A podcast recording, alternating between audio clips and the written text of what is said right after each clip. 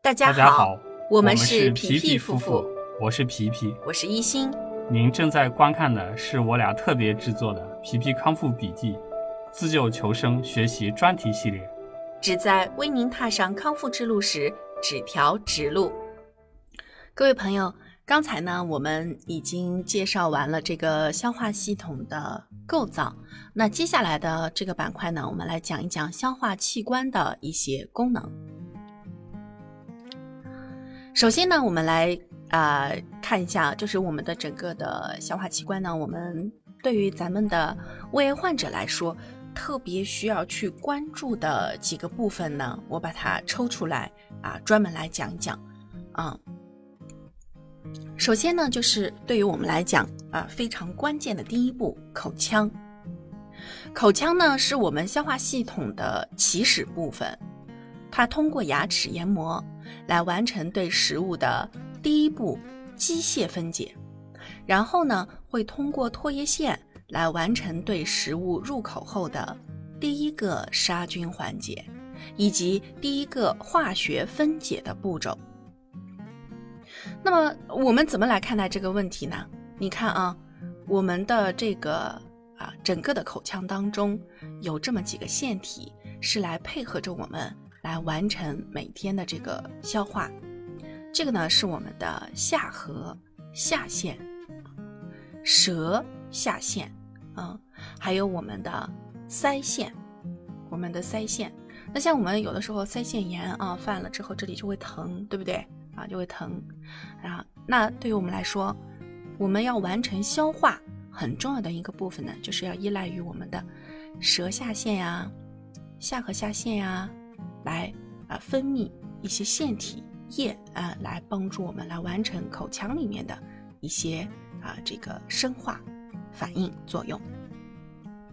那口腔一共有三对唾液腺，就是我们刚才啊唾液腺啊，刚才我们看见的这个，嗯，刚嘴瓢了一下啊，不好意思，分别呢是腮腺、颌下腺、舌下腺，它们都有导管，会将所分泌的唾液呢输入口腔里面。我们成年人每天分泌一到一点五升的这个唾液腺，相当于是三瓶农夫山泉啊、这么多。那唾液当中含有的这个唾液淀粉酶啊，就能使淀粉分解成麦芽糖。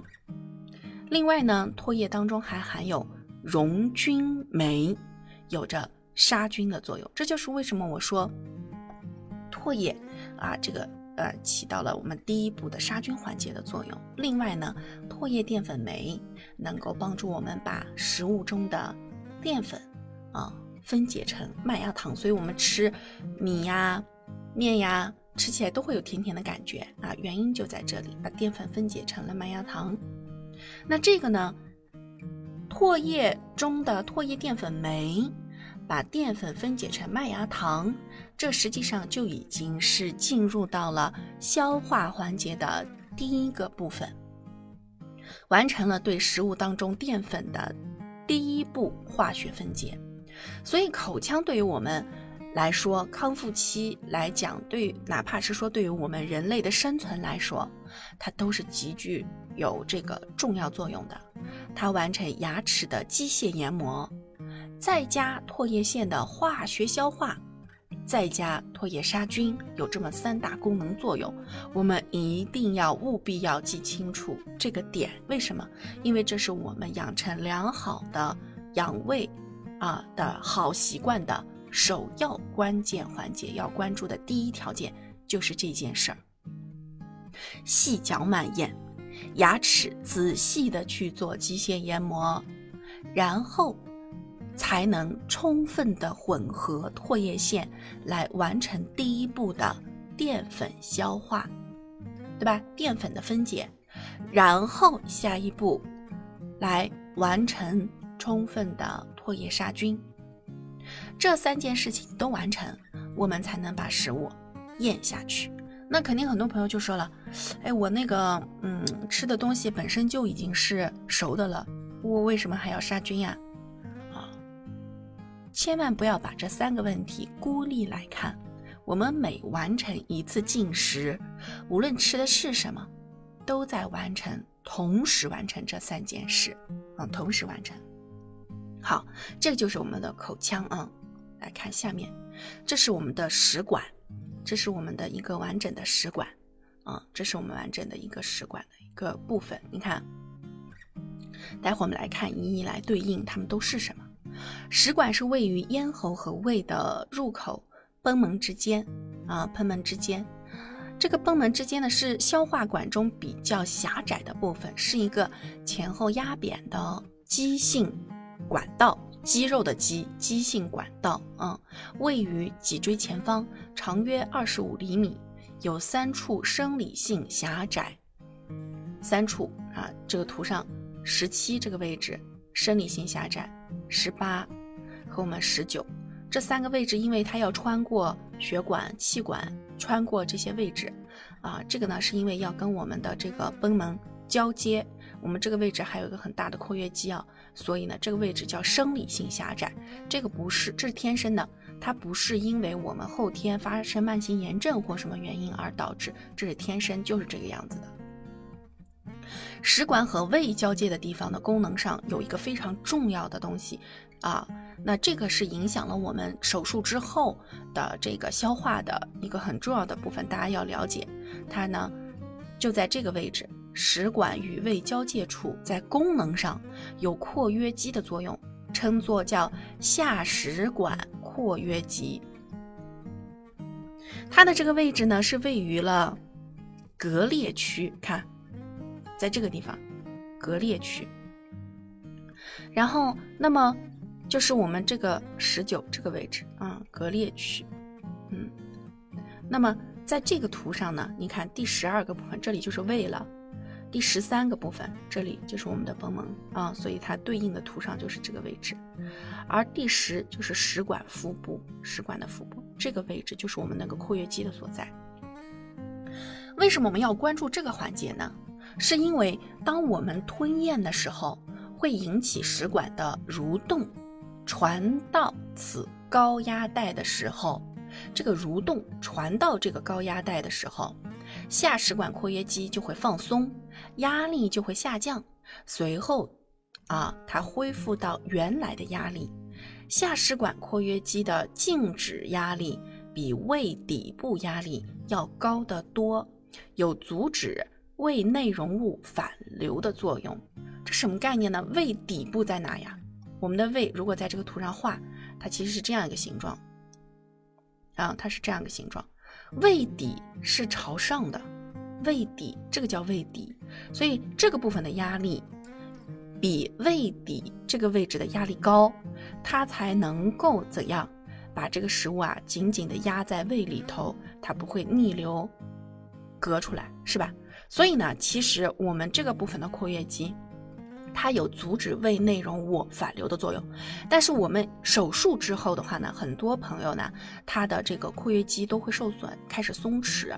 手术之后啊，那么他这个时候啊，就会这个部分括约肌松弛以后，它的压力就会减小，那它的这个压力就没有办法比这里的压力要要大，它就压不住，就经常一吃东西它就反流，一吃东西它就反流。啊，总是会反流，所以每次我们如果说是有好多朋友反流啊，你其实呃，它不一定就是说是你真的是你吃多了，或者是吃的不合适，或者是你吃了什么难受的东西，也有可能是因为什么呢？手术胃切除术，你的那个切的位置可能本身就是贲门的这个位置，把这个位置的括约肌给给给这个部分给切了，或者是说这个部分周边的一些神经组织受损了。导致了这个部分的压力没有办法实现这个自然而然的啊紧张和松弛，它的这个部分的机理被破坏了，所以这个部分呢，它就压不住你胃里的这些东西。才导致了你总是会反流和反酸，所以我们不要每次一说反反胃和反酸就是吃的不对，有可能是什么？呃，当然吃的不对也这个说法呢，它有一定道理，是可能是吃的方法不对啊，或者是食物不对，因为你在这样子的一个本身就松弛的状态下去吃东西就有讲究，就不是你你能像正常人一样去吃饭的，所以在我们理解了这个环节的时候。我们就要高度重视，那还有一些人呢，一些朋友呢，手术之后呢，他的食管是直接接了胃胃底的，就是这个食管呀，中间这个位置被切掉了，贲门癌嘛，那么这个位置被切掉了，它的这个食管会直接接这个位置的胃底，那这个时候本身就没有括约肌，然后可能就已经被切掉了，那这个时候你就失去了压力的管管理，那稍微吃多一点，它就会难受，这个就会很正常。那要想不难受呢，其实就是要细嚼慢咽。少吃一点，然后让你这个内容物啊，它不要全都反上来，啊，让它在这个胃的这个位置靠近十二指肠这个这个区胃残部分，那它就上不去嘛，那么就能够缓解一下这样子的一个症状。还有就是吃软食，尽量软一点，来加快胃排空的速度，那也能避免它逆流而上，然后这个反酸恶心啊，是这样子的一个机理啊。好。那么接下来就是我们的胃，胃呢就位于我们的这个右腹，啊右上腹部，它是我们消化道当中最大的一个部位。成年人的胃容量可以达到三千毫升，看到没有？三千毫升，啊，这是什么概念呢？就是成年人的胃容量啊，一次性可以喝下去三扎啤酒，六瓶农夫山泉。我们还用农夫山泉吧？六瓶农夫山泉，万五百毫升那种啊。那么胃呢，包括了贲门部分、胃体。刚我们说唾液腺是多少？三瓶农夫山泉啊。一天分泌量是三瓶农夫山泉。我们的胃容量是六瓶农夫山泉。胃呢，包括了贲门、胃体。那我们的这个看这个上面十一对照一下，这个叫贲门，贲门，贲门部。这是贲门，贲门部这个位置大，这个位置圆鼓鼓的疤，这个叫胃底。然后呢，九呢，这个位置是个角，看到没有？这个角叫贲门切迹，嗯。然后是这个部分就是我们刚讲的食管的腹部，而那个括约肌那个位置就在这个位置。我们食管的这个肌肉呢，是这个圆圆环环状的这种肌肉，它。长长长长长长到胃这里的时候，它会套圈儿一样的套在这个上面。所以，我们胃部的肌肉呢，它是这样子的圆环状的肌肉叠加了纵横我我们的这个纵纵肌纵肌群，胃上面本身有纵肌群，然后再加上食管的这个圆环状的横肌群，两个套在一起，然后来形成的胃。那这样子的机制呢，就有利于它蠕动，因为它的这个肌肉。分布的这个位置不一样，它的这个动力作用的方向就不同。那它每次蠕动的时候，它就有一个动力可以向四面八方，这样它就可以挤压、研磨啊，实现这个胃蠕动的这个动力作用。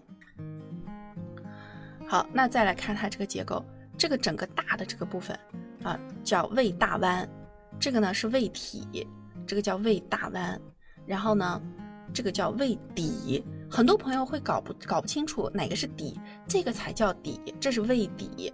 然后这个呢是什么呢？啊，第五个这个叫幽门窦，这个叫中间沟，这个叫幽门管。然后这个这个部分是啥？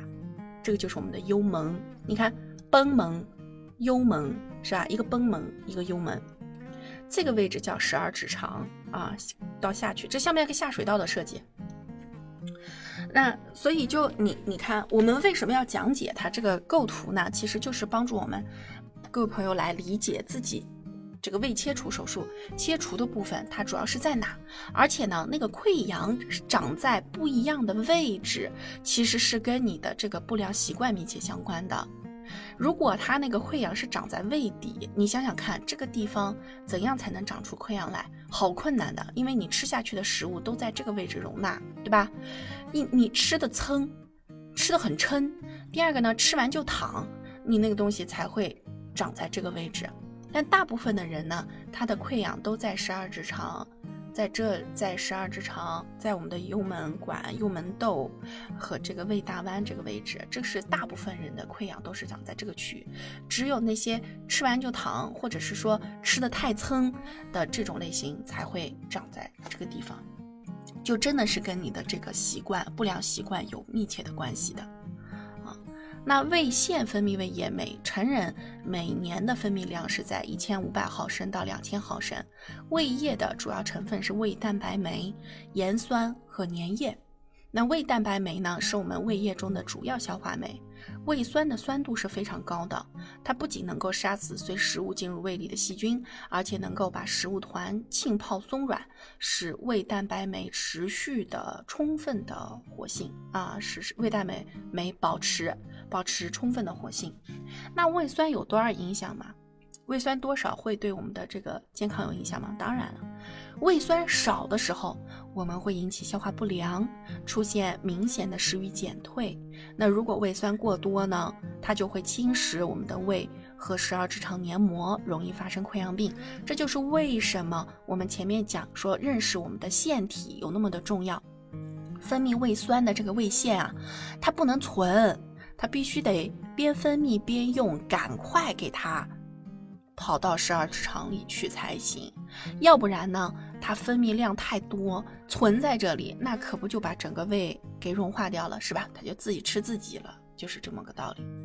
后面我们再讲食物在整个胃里面的这个消化道里的，呃，这个这个这个旅行的整个的完整旅行过程的时候，会再继续来深入讲解它的整个这个消化。小肠，那么。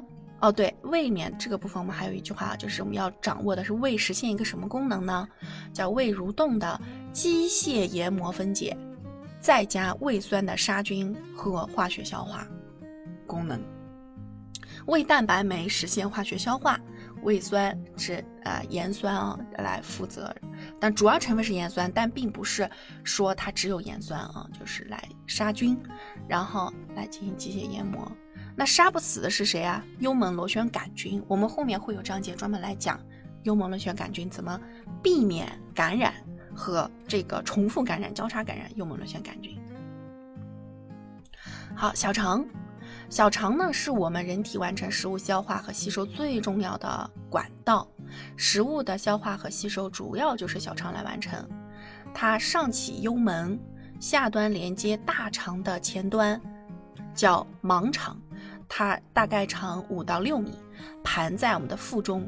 它又分为十二指肠、空肠和回肠。那十二指肠、空肠、回肠分别都是在哪里啊？我们看，这其实是什么？这整个这个大的部分是什么？我们一个一个来看啊。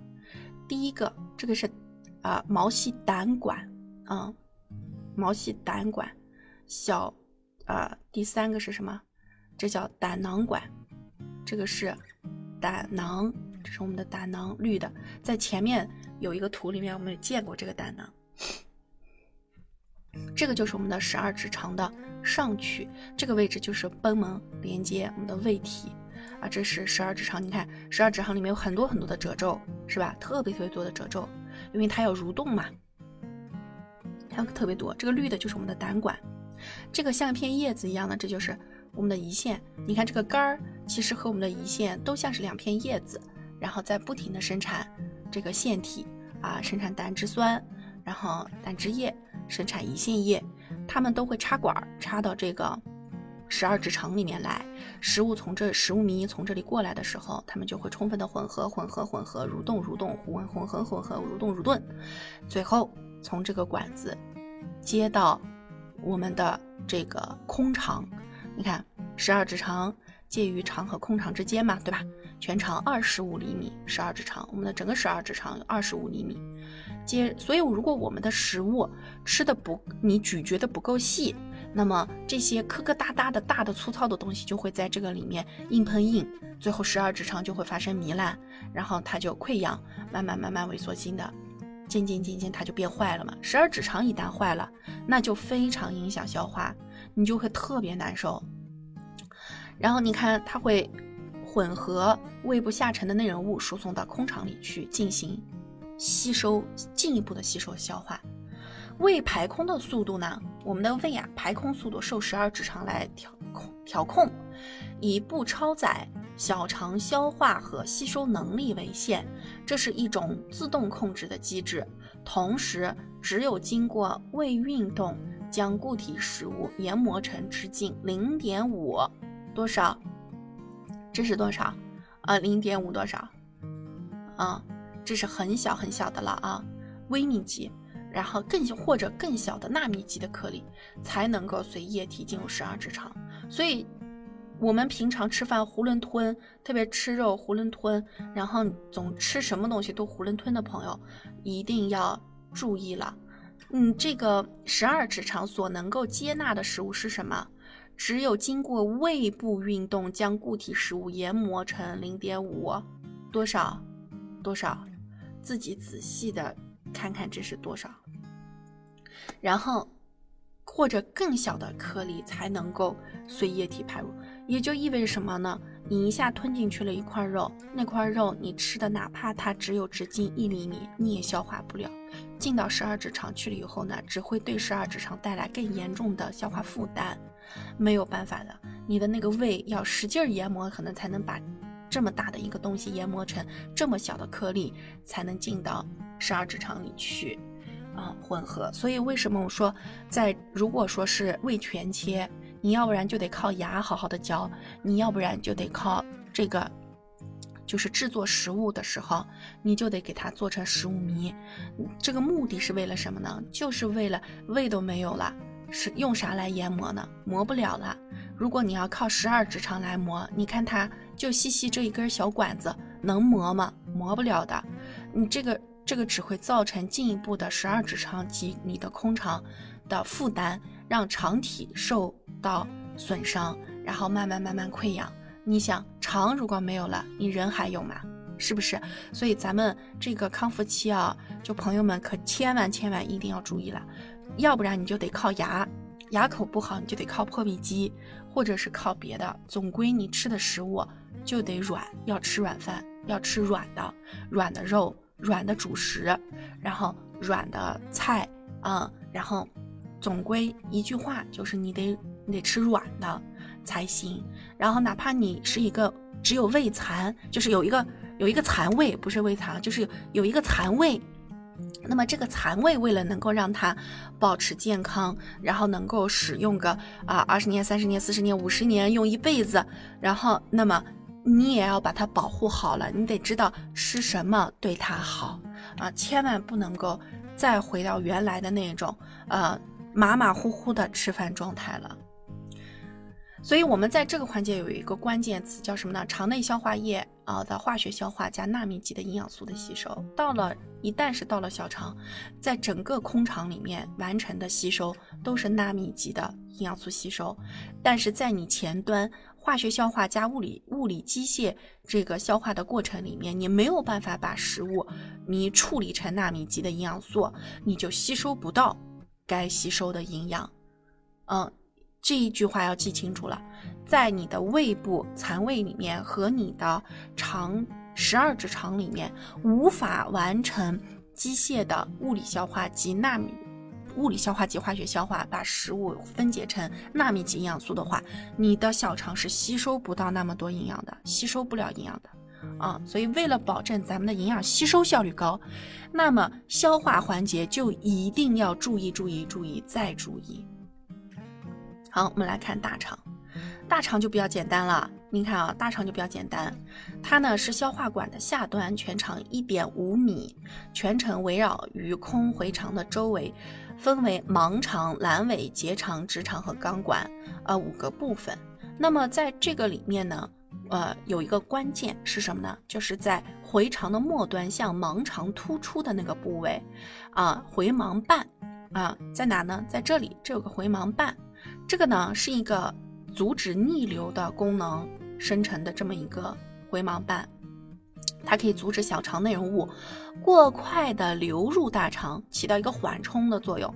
其实像是一个就是一个限流阀、限流阀啊一样的功能。嗯，那么以便食物在小肠内可以充分的消化吸收，也可以防止盲肠内容物逆流回小肠，污染小肠的环境。所以这个部分。很很很有意思啊，大家了解一下。